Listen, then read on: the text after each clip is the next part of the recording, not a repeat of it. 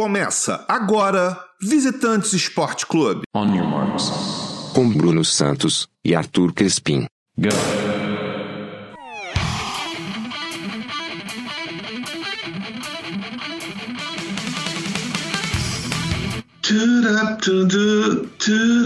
Ah, já começou. Opa. Alô, paixões! Alô, doçuras! Bom dia, boa tarde, boa noite, bom momento, amigo, amiga, amigo ouvinte. Este é mais um episódio do podcast Visitantes, comigo aqui de Londres, dos estúdios Alex Scott, Arthur Crispim, e com ele do Rio de Janeiro, dos estúdios Newton Santos, Bruno Santos. Fala, Brunão, a gente estava aqui cantarolando tremendo vacilão de perla. Exatamente. É porque volta e meia a gente está aí pelas internets, pelas redes e aparece o quê? O tremendo vacilão. Aí a gente lembra sempre dessa belíssima canção.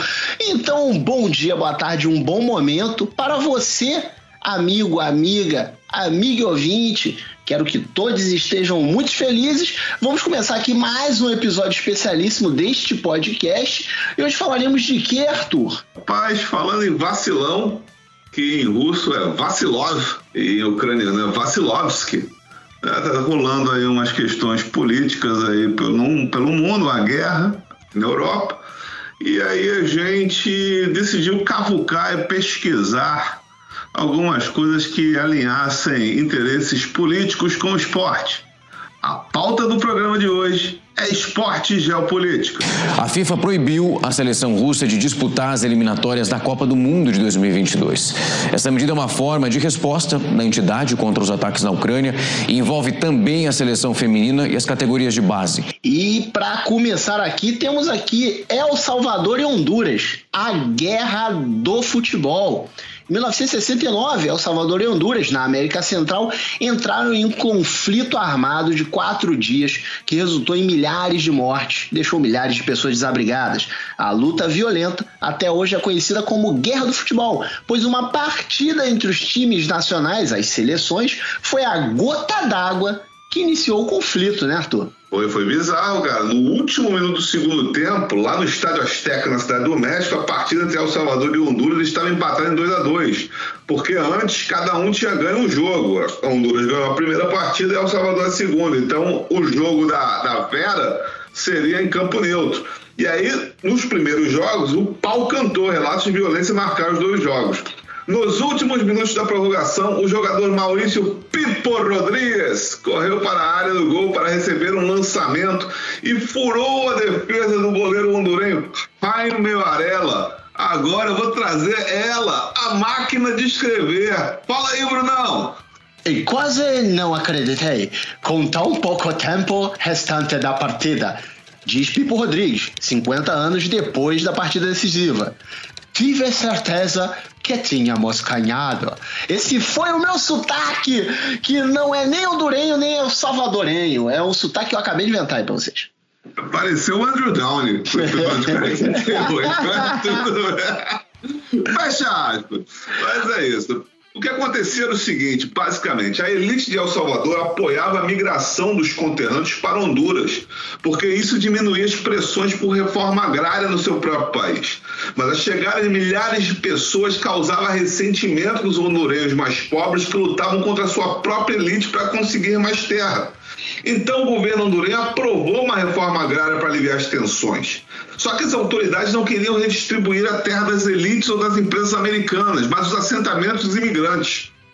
E o presidente da época, Osvaldo López Arellano, começou a deportar milhares de salvadorenhos, ou seja, o caldo entornou. Demais, amigo. E além dessa tensão, os países também tinham disputas de fronteira no mar e na terra, incluindo uma série de ilhas no Golfo de Fonseca, pequeno golfo no Pacífico dividido entre os dois países, e a Nicarágua. E aí, amigo, abrimos aspas mais uma vez para Dan Hagerdon, autor do livro a Guerra de Senhoras. Em grande parte, essa guerra era sobre terras disponíveis, muita gente em pouco espaço e a oligarquia dominante alimentando fogo em conluio com a imprensa. Fecha aspas. Quando a OEA, a Organização dos Estados Americanos, conseguiu negociar um cessar-fogo em 18 de julho de 69, cerca de 3 mil pessoas estavam mortas, a maioria civis hondurenhos. Muitos mais tiveram que deixar suas, suas casas por conta da guerra. Sob pressão internacional, El Salvador retirou duas tropas de Honduras em agosto.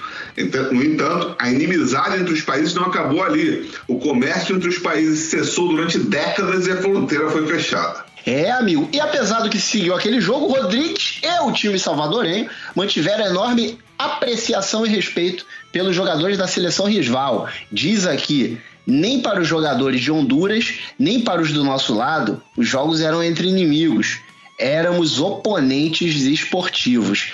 E aí, amigo, você ouve uma história dessa e aí fica pensando aí certos comentaristas, narradores que querem colocar uma rivalidade entre Brasil e Argentina. Meu amigo, rivalidade é isso aí, tá ligado? Isso é rivalidade. Os caras, você bota uma Argentina e Inglaterra, por exemplo, isso é rivalidade. Agora, Brasil e Argentina é só porque os caras não tinham o que fazer e inventaram aí, nossa, a rivalidade Brasil e Argentina. Rivalidade de quem ensinou pra gente foi El Salvador e Honduras. Exato. Se houvesse uma rivalidade de verdade aqui na, América do Sul, assim, entre esses países mais do Cone Sul, deveria ser Brasil e Paraguai. Mas como todos os homens do Paraguai foram dizimados na guerra do Paraguai, não sobrou nenhum para passar a rivalidade para frente. Né? Embora na América do Sul tenham outras grandes rivalidades, tipo Chile e Peru também o caldo em torno. É a rivalidade pesada. Mas já que falamos do jogo da guerra, Brunão, agora a gente vai falar do jogo da paz entre Estados Unidos e Irã. Doideira, esse jogo aí, as duas nações né, foram sorteadas para o mesmo grupo na Copa do Mundo de 98 e imediatamente se tornaram dois protagonistas no Mundial da França. O confronto recebeu tratamento de segurança máxima, mas trouxe uma mensagem pacífica por parte das duas equipes. O duelo, inclusive, acabou tratado como jogo da paz, como já disse Arthur Crispim mais cedo, e marcou a Copa de 98. A quebra de protocolo começou com a entrada das duas seleções no gramado do estádio Gerland, em Lyon. Os iranianos distribuíram buquês de flores aos jogadores americanos e os 22 atletas em campo posaram juntos para uma imagem histórica que promovia um raro momento de trégua entre os países, que vivem novo momento de alta tensão. Toda essa cerimônia de paz, contudo, ficou sob risco e gerou mais uma quebra de protocolo, dessa vez por parte da FIFA. Em entrevista a 442, no ano de 2014, o iraniano Mehad Massoudi, que trabalhou para a entidade máxima do futebol no duelo, contou sobre a mudança da organização para gerar a imagem repetida até hoje com os atletas se cumprimentando. Abre aspas. Um dos primeiros problemas era que o Irã era o time B e os Estados Unidos eram o time A na ordem do jogo. Segundo o regulamento da FIFA, o time B é quem caminha na direção do time A para os cumprimentos. Mas o supremo líder Ali Khamenei deu ordens expressas para os iranianos não caminharem na direção dos americanos. Fecha aspas. Sob a ordem do principal líder, os jogadores iranianos permaneceram parados e contaram com a alteração do protocolo para cumprimentar os atletas adversários, que receberam flores, posaram para foto e fizeram uma das imagens mais marcantes, não só daquele Mundial, mas como a história de todos os Mundiais. Em campo, o Irã levou a melhor por 2 a 1 um, Brunão. E aí os caras tomaram pau de, do Irã, 2 a 1 um, e aí a gente também vê, né? Porque Estados Unidos é aquela coisa, os caras ah, querem ser sempre melhor em tudo e tal, não sei o que lá. Aí os caras toma pau do Irã, os caras não se, se classificam para a Copa da Rússia, e quando eu digo os caras, é só os caras mesmo, porque as minas nos Estados Unidos mandam bem pra cacete no futebol. Mas os caras só passam vergonha. Aí fica Putin, quer ficar mandando. E, e, quando eu falo que ficou putinho, não é um ato falho, não é um trocadilho. aí os caras vai e quer jogar bomba no país dos outros. Aí tá, vem todo mundo aqui fazer parte da OTAN. Ah, vamos defender não sei o que lá. Tudo isso é, é recalque, porque é ruim no futebol. No masculino, porque no feminino as caras são boas. É, a produção me trouxe aqui, Bruno. Temos Galvão Bueno narrando o gol do Irã na vitória contra os Estados Unidos. Solta aí, produção. Solta o som. Vem o Irã, já já o show do intervalo. Olha o cruzamento, olha a chance. Meteu a cabeça. Gol!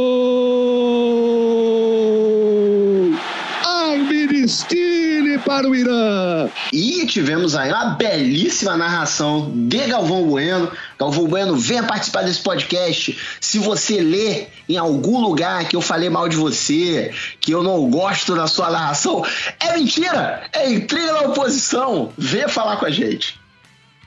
Com certeza. Nós vamos agora para o nosso próximo tema aqui, que é uma grande amizade que foi destruída e gerou um dos melhores documentários de todos os tempos, chamado Once Brothers. É a história entre Vlad Divac, da Sérvia, e Dragan Petrovic, da Croácia. A guerra entre as duas nações, né, a guerra da Iugoslávia, separou uma amizade que nunca mais foi recuperada. Não é não, Brunão? Exatamente. Os movimentos independentistas ou separadistas, como queiram chamar, ganhavam cada vez mais força na Iugoslávia e meses antes do Mundial de Basquete na Argentina, em 1990, já os croatas tinham votado em peso a favor da separação. Os primeiros sinais de guerra apareceram logo em maio, com conflitos no Dinamo Zagreb, Estrela Vermelha, mas a seleção de basquete conseguiu chegar a agosto com o espírito de grupo intacto. Tava todo mundo ali fechadinho, né? O grupo estava fechado. O título foi o terceiro da história e o primeiro em 12 anos né, que a Iugoslávia conquistou. Foi alcançado com muito talento. O time da Iugoslávia era excelente, mas o que seria um motivo de orgulho acabou por marcar o fim irremediável da relação entre melhores amigos: o sérvio Vlad Divac e o croata Drazen Petrovic. Tudo começou com uma idolatria quando Divac era adolescente. Petrovic era o grande ídolo de Divac. Quando Divac começou na seleção, ele tinha 13 anos e Petrovic tinha 17. E já se falava que Petrovic seria o melhor jogador da Europa. E todas as crianças, não só Divac, começavam a seguir sua carreira. E havia uma razão para isso. O Mozart do basquete era um exemplo o Mozart do basquete é uma parada bonita, hein, Brunão? pra caralho. Ele era um exemplo. A mãe, inclusive, revelou no documentário da ESPN, Ons Brothers, já citado por Arthur Crispim, que Drazen ia para o ginásio sozinho às seis da manhã quando andava na escola. Era assim que gostava de treinar nunca se deixava impressionar pelo sucesso, acreditava sempre que podia fazer mais, disse a mãe de Drazen. Em 88, o caminho de Divac e Petrovic juntou-se finalmente da seleção iugoslava, que preparava a participação nos Jogos Olímpicos de Seul. É, foi feito ali um treinamento de três meses, foi feito ali nas montanhas em Rogla, na atual Eslovênia. Os responsáveis decidiram os quem ia ficar junto nos quartos e tal, com base nas diferentes personalidades. E Divac Petrovic ficaram juntos. Se um era o exemplo perfeito de trabalho árduo, de acordar cedo, o outro, conta os colegas, alguém que dava tudo por mais uns minutinhos na cama. Pois é, pode acontecer.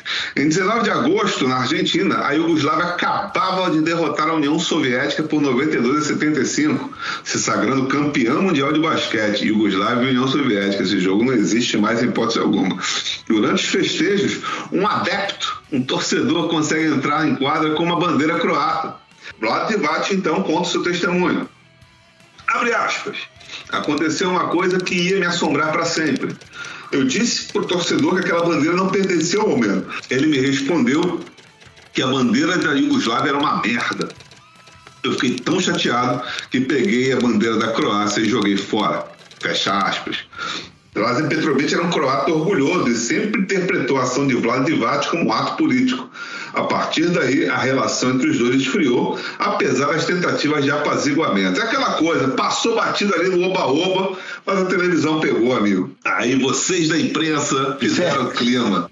Exatamente. Divac defendeu-se, sempre garantindo que estava a manter a Iugoslávia como um todo e não estava a atacar a Croácia naquele momento. Mas as suas ações nunca foram entendidas. Petrovic não o desculpou e a relação acabou de forma abrupta. Até porque em 93 o croata morreu num acidente de carro na Alemanha. E abrimos aspas. Sempre pensei que um dia pod poderia sentar-me à frente de Petrovic para conversarmos, mas esse dia nunca chegou. Construir uma relação demora anos, para destruir basta um segundo. Foi exatamente o que nos aconteceu. Fecha aspas. E tem uma coisa que é super interessante também, uma trivia. O técnico da seleção brasileira até o pré-olímpico de Tóquio, Bruno, era Alexander Petrovic, irmão de Drazen Petrovic e também jogou bastante basquete, mas não chegava aos pés do irmão. O irmão realmente era muito talentoso. embora o Divac tenha estourado primeiro na NBA, o irmão jogava no Trail Blazers, depois foi pro, na época, o New Jersey Nets, né, que hoje em dia é o Brooklyn Nets, mas antes de começar a estourar ainda mais na NBA, ele acabou morrendo nesse acidente de carro. Maravilha. Bom, passamos aqui para a próxima, que é a diplomacia do ping-pong. É, é amigo. Em abril de 71, depois de participar do Campeonato Mundial de Tênis de Mesa em Nagoya, no Japão, e a convite de dois chineses, a equipe dos Estados Unidos, olha os Estados Unidos aí se metendo de novo, tornou-se a primeira delegação americana a visitar a China desde 1949. Ou seja, este evento abriu porta para uma relação que estava interrompida há 22 anos entre os dois países. No ano seguinte, 72, foi a vez do então presidente dos Estados Unidos, Richard Nixon, fazer uma visita oficial à China. E segundo a história, tudo começou de uma forma muito casual, quando o americano Glenn Cohen, ao perder o ônibus do seu time durante o Mundial do Japão, entrou no veículo da delegação chinesa. Cohen então foi saudado por Zhuang Zedong, tricampeão mundial de simples e até ganhou uma lembrancinha na ocasião. O convite para ir à China foi formalizado pouco depois. Nicholas Griffin, autor de Diplomacia do Ping Pong, a história secreta por trás do jogo que mudou o mundo, explica por que o tênis de mesa era perfeito para essa aproximação. Abre aspas. Muito levado a sério na China, ao passo que nos Estados Unidos era um esporte de recreação. Isso tudo tornou perfeitamente aceitável para os americanos. Arthur, eu quero te fazer uma pergunta. Desculpa, eu cortei o seu fecha aspas, mas eu queria te fazer uma pergunta, Arthur. Esse livro aí, Diplomacia do Ping Pong, a história secreta por trás do jogo que mudou o mundo, você saberia me dizer o nome dele original? Saberia. Com sotaque ou sem sotaque, Bruno? Com sotaque. The Ping Pong Diplomacy, The Secret History Behind the Game That Changed the World. Muito obrigado, gostaria muito de saber essa informação. Estava aqui pensando como seria isso. Mas assim, é, não estamos colocando é, vezes que os Estados Unidos entram em situações onde eles são legaisinhos de propósito.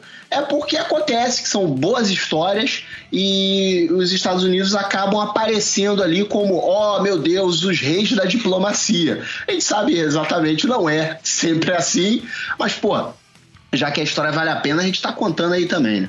É, inclusive essa tem uma trivia legal, Brunão. Essa história aparece num grande filme hollywoodiano, Forrest Gump. Porque no Forrest Gump, ele é um dos caras que vai pro ping-pong na China. Bela pegada, Gump. Sabe jogar isso? Vamos, eu te mostro. Aqui. O segredo do jogo é, de qualquer maneira, nunca, nunca tirar os olhos da bola.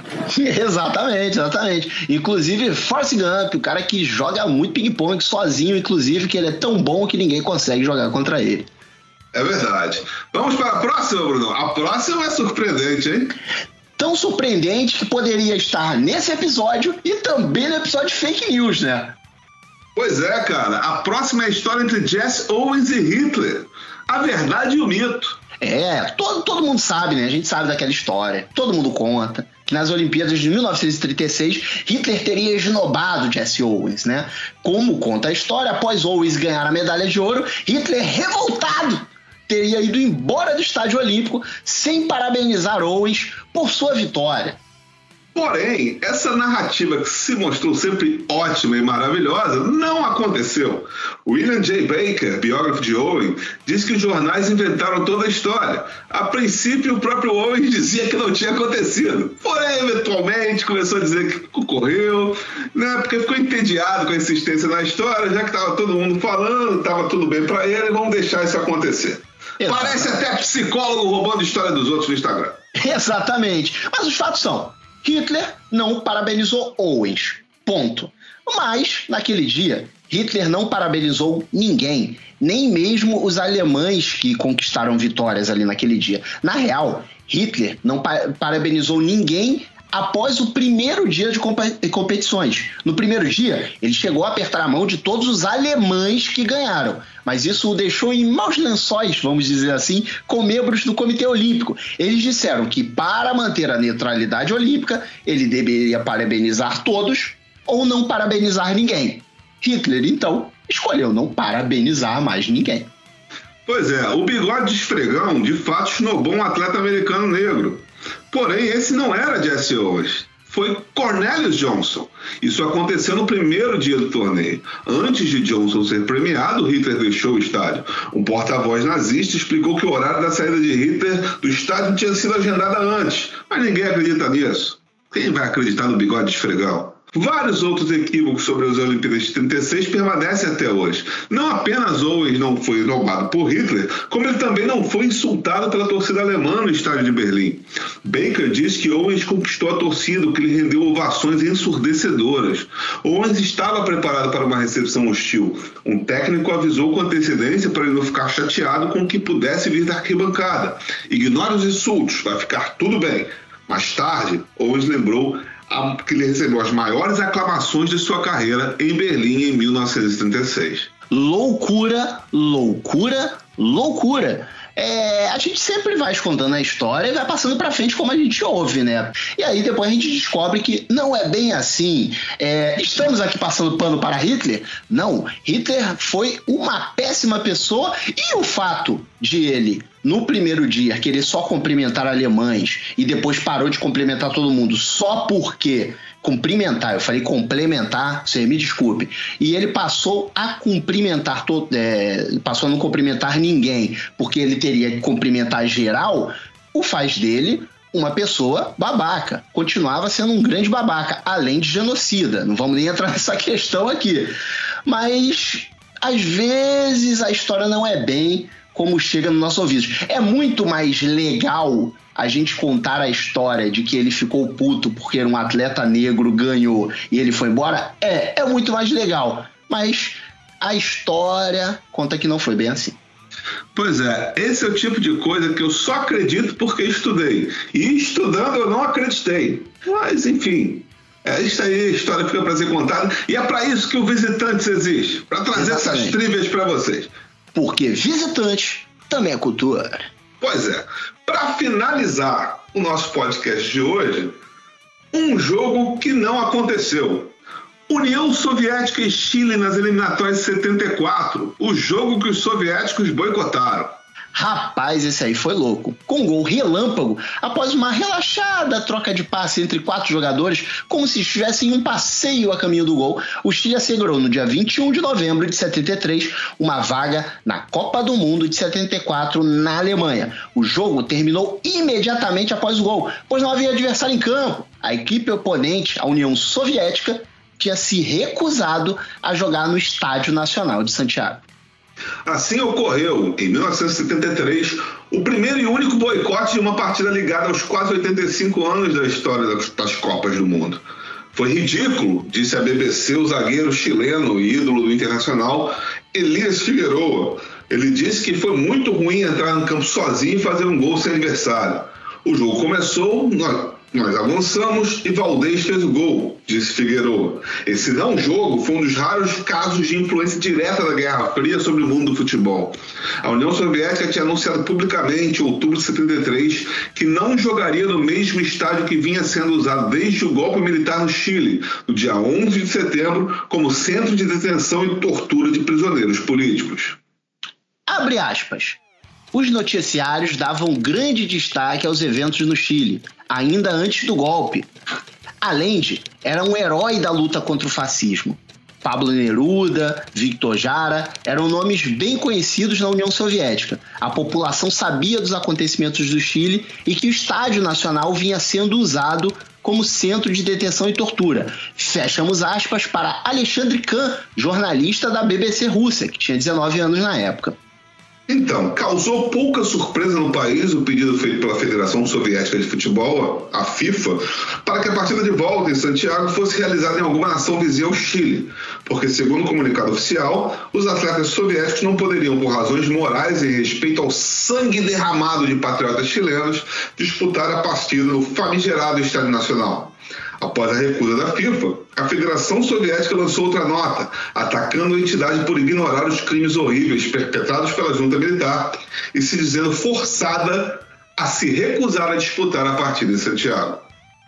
A seleção chilena, na época do Copo, é, da, da, Copa, é, era bastante unida, segundo, segundo Figueroa, eleito o melhor zagueiro do torneio, apesar das supostas diferenças políticas entre alguns jogadores. Caselli, por exemplo, foi crítico ao regime militar e teria se recusado a cumprimentar Pinochet em uma visita da seleção ao Palácio de La Moneda, sede do governo. Aqui eu queria deixar uma pequena aspas aqui minha é, e aqui eu não estou querendo defender lado nenhum, que a gente também tem que parar com esse negócio de querer sempre achar em um conflito que existe um vilão e existe um mocinho. Estamos aí passando por esse, essa tensão gigantesca no mundo entre Rússia e Ucrânia. É, quem está certo, quem está errado, não faço a menor ideia. Mas uma coisa sempre me deixa é, é, um pouquinho de pés atrás com a galera tomando parte, tomando coisa, um lado ou outro.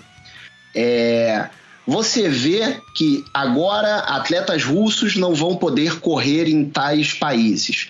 Atletas russos não vão poder disputar não sei o que lá. Atletas russos não podem fazer isso, não podem fazer aquilo, entre outras coisas. Mas aí quando você vê outras situações como essa, por exemplo, é, por que a FIFA nesse momento também não achou que seria estranho você disputar uma competição oficial em um país, em um estádio foi usado para torturas durante uma ditadura militar. Porque a FIFA não se importa de participar de uma Copa do Mundo no Catar, sendo que os caras têm milhões de, de, de situações, é, é, é denúncias que estão sendo feitas é, durante a construção de estádios, etc e tal. Os caras, não, beleza, não tem problema. Mas aí o problema agora existe porque atletas russos e a Rússia em geral é a grande vilã do mundo, então não podem fazer nada, não podem disputar nada. Sim, não estou tomando partido de ninguém, mas eu acho que os caras deveriam usar o mesmo peso e a mesma medida. Mas estamos falando da FIFA, né? Pois é, eu tenho dois pitacos sobre isso. O primeiro é o seguinte: é, o cantor que nós falamos nessa, nesse texto, o Victor Hara, ele foi torturado e morto no Estádio Nacional. É, em homenagem à morte de Victor Hara e desejando a morte de Pinochet, Silvio Rodrigues, o Chico Buarque cubano, criou a grande música Ojalá, que é sensacional. A segunda coisa é o seguinte: a União Soviética já tinha sido prejudicada por ser comunista na Copa de 62, num jogo contra a Colômbia no Chile. Um 4 a 4 que tinha um árbitro brasileiro chamado João Edson Filho, que era anticomunista, inventou três gols para a Colômbia para deixar o jogo empatado. Eu sempre gosto dessa história porque, pô, parece aquelas picaretagens do filme Boleiros, daquele árbitro que era picareta. Mas é isso. É isso, né? Eu acho que chegamos no final, estamos com tempo de sobra nesse episódio. Achei o, o papo sensacional, gostei muito das histórias. Tinha histórias aqui que eu não conhecia, foi bom conhecer. Tinha outras que eu já conhecia e foi bom me inteirar muito mais para a gente poder fazer esse episódio para vocês. Espero que vocês também tenham gostado, mas calma, não acabou, porque agora Arthur vai soltar a sua voz e vem aí o momento que vocês gostam demais. Chama a vinheta!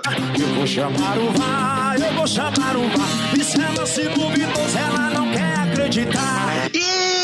Estamos de volta na hora do VAR, dessa vez com hora do VAR, amigo. Tem coisa acumulada aqui pra gente comentar. A hora do VAR, que é o momento que você, ouvinte, se teletransporta para dentro deste podcast, participa com a gente. E para isso você manda seu comentário, dúvida, reclamação, sugestão, abraço, beijo, carinho, dinheiro Pode mandar o que você quiser. Você manda isso pelas nossas redes sociais, arroba visitantes EC ou visitantes EC no Twitter, arroba podcast visitantes no Instagram ou podcast.visitantes arroba gmail.com é o nosso e-mail e nosso Pix. Se você quiser mandar uma graninha pra gente, comprar equipamentos novos, comprar é, de é, comida pro meu gato, mas vocês podem mandar o que você quiser, que a gente está aceitando, mas principalmente de seus comentários, porque isso é a parte que a gente mais gosta. Correto, Arthur?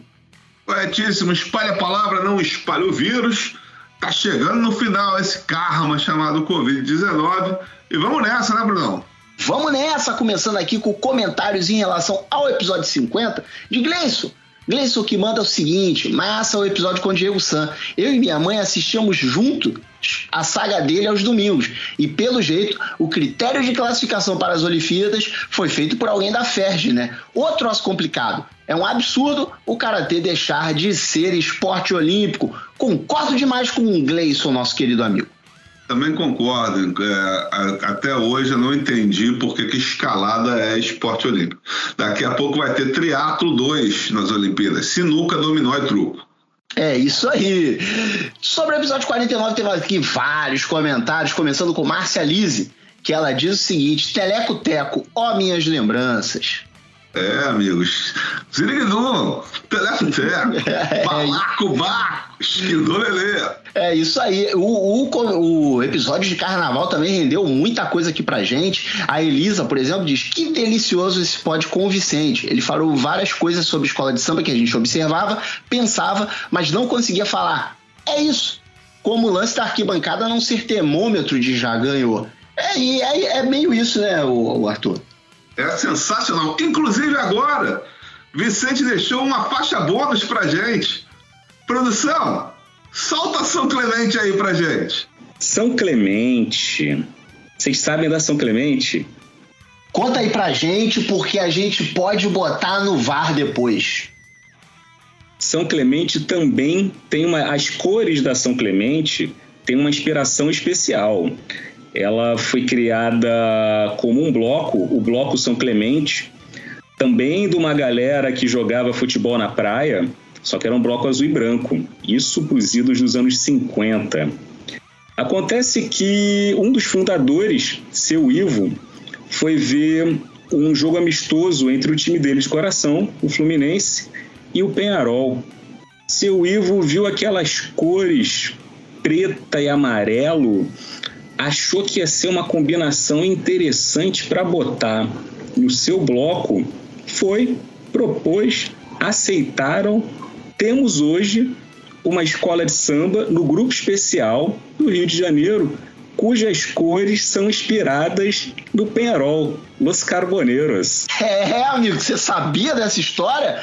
Pois teve sim essa historinha aí pra gente. E passamos aqui para a Catarina, que comenta: esse foi muito bom. Falou menos de esporte, mas fluiu super bem e trouxe muita curiosidade legal. Não sabia que a minha mocidade tinha surgido de um clube de futebol. Curti muito.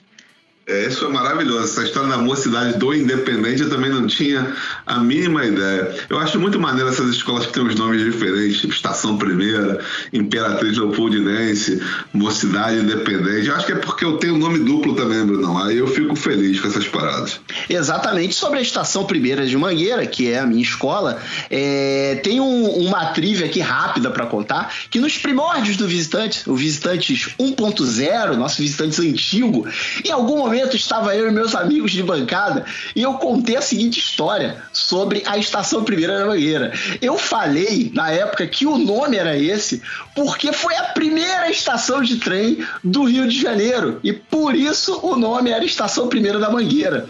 Todos acreditaram, parecia uma história muito plausível. Eu tinha inventado essa história naquele momento. Depois eu fui pesquisar e o nome é Estação Primeira de Mangueira porque é sim a primeira estação, mas a primeira estação depois da central, até aquele momento. Agora eu acho que a gente já tem outras estações que vão antes ali, São Cristóvão, Maracanã, não sei exatamente bem a ordem. Mas a estação primeira de Mangueira tem esse nome, porque de fato era a primeira estação depois da Central do Brasil. É, passando aqui para os comentários, é, temos aqui Lasse Roller.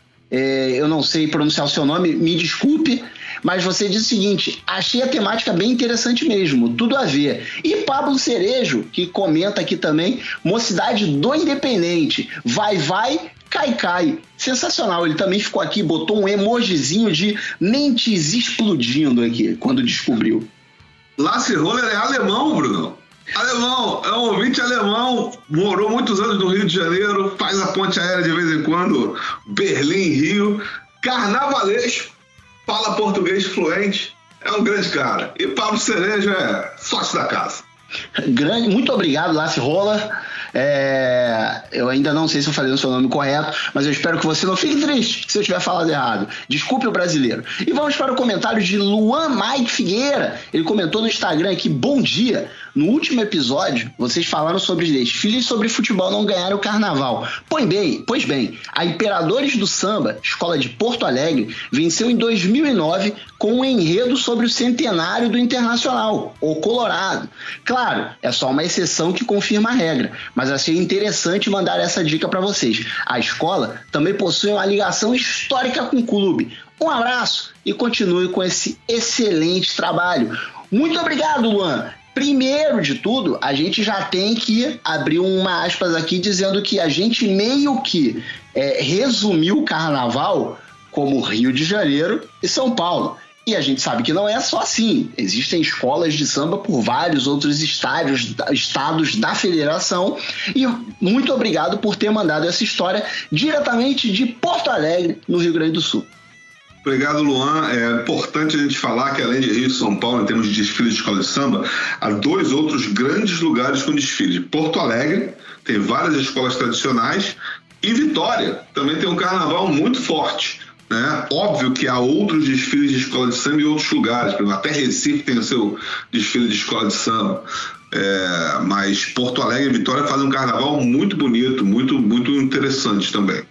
É isso. É, passamos para os comentários sobre o episódio 48, episódio com o nosso grande Andrew Downey, falando sobre Sócrates, o cara. Eric Franco comenta aqui: ouvi o último episódio do Visitantes e me senti contempladíssimo, pois o próprio biógrafo do Sócrates repete o que eu já disse nessa rede social, que ele é o segundo melhor jogador da família Vieira de Oliveira. É, nessa discussão eu já escolhi um lado, o lado de fora. Acho que cada um pode falar o que bem entender.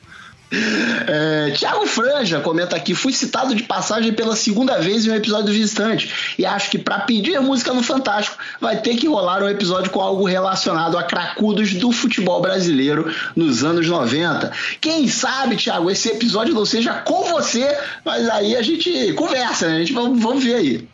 Se for fazer um episódio dos anos 90 com o Thiago Frange, ele vai ter que usar a peruca do Valderrama. Exatamente.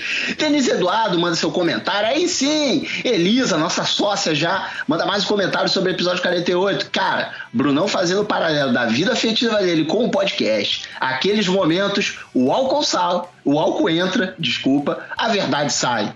Ah, que massa que vocês vão ter após-se. Colaborarei e fala aqui para finalizar que o Andrew, muito gente boa e tem histórias fodas. Muito obrigado, Elisa. O apoio se virá. O apoio se virá com certeza. É, maravilhoso. Esse podcast foi muito doido porque a gente gravou a hora do bar, era uma da manhã, horário de Londres. Bruno tava cheio de caipirinha nas ideias e eu tava cheio de sono. E eu parecia que tava mais alcoolizado do que ele. Então, mas tudo bem, pode acontecer caipirinha de limão galego, muito gostoso. Limão galego pode ser chamado de limão cravo, limão mel, aí depende da região do país que você está. Limão China, tem vários nomes do limão galego, porém gostoso em todos os estados do Brasil. Diego Guerra comenta aqui muito maneiro, grande torcedor do Ibernia. Camila Tel, que diz aqui, ó, eu chorei um pouquinho com esse episódio, viu? Sócrates é doutor, é amado por ser humano, gente como ele merece demais todo o reconhecimento do mundo. Concordo em gênero, número e degrau com nossa amiga Camila. Eu também, fiquei emocionado com esse comentário, sabia? Porque quando alguém se emociona com algo que a gente faz, é bonito, né? Então eu, eu gostei muito. É, e sobre o Andrew ser torcedor do Reburn, um bastidor, eu já fui a Edimburgo e eu tenho uma camisa do Hearts que é o rival do Hibernian. Eu quase gravei o podcast com a camisa do Hearts, o que seria um problema, porque ele não gravaria o podcast se eu tivesse vestido com a camisa do Hearts. Então, ainda bem que eu não estava com a camisa do Hearts. Isso me lembra um episódio de Succession, mas eu não vou dar spoiler. Certo, Brunão? Certíssimo. Para finalizar, comentário da nossa querida Carolina Belo. Arrasaram. Ribeirão Preto. Ribeirão Preto, terra de doutor Sócrates, terra de muitos outros doutores e muitos outros profissionais de várias outras profissões aí. E terra de Carolina Bela também, cria de Ribeirão Preto. Exatamente. E vamos ficando por aqui. Um grande abraço para todos vocês que continuam nos acompanhando. Semana que vem tem mais episódio especialzinho para você. Beijo até, até semana que vem. Já abraço. BSC Produções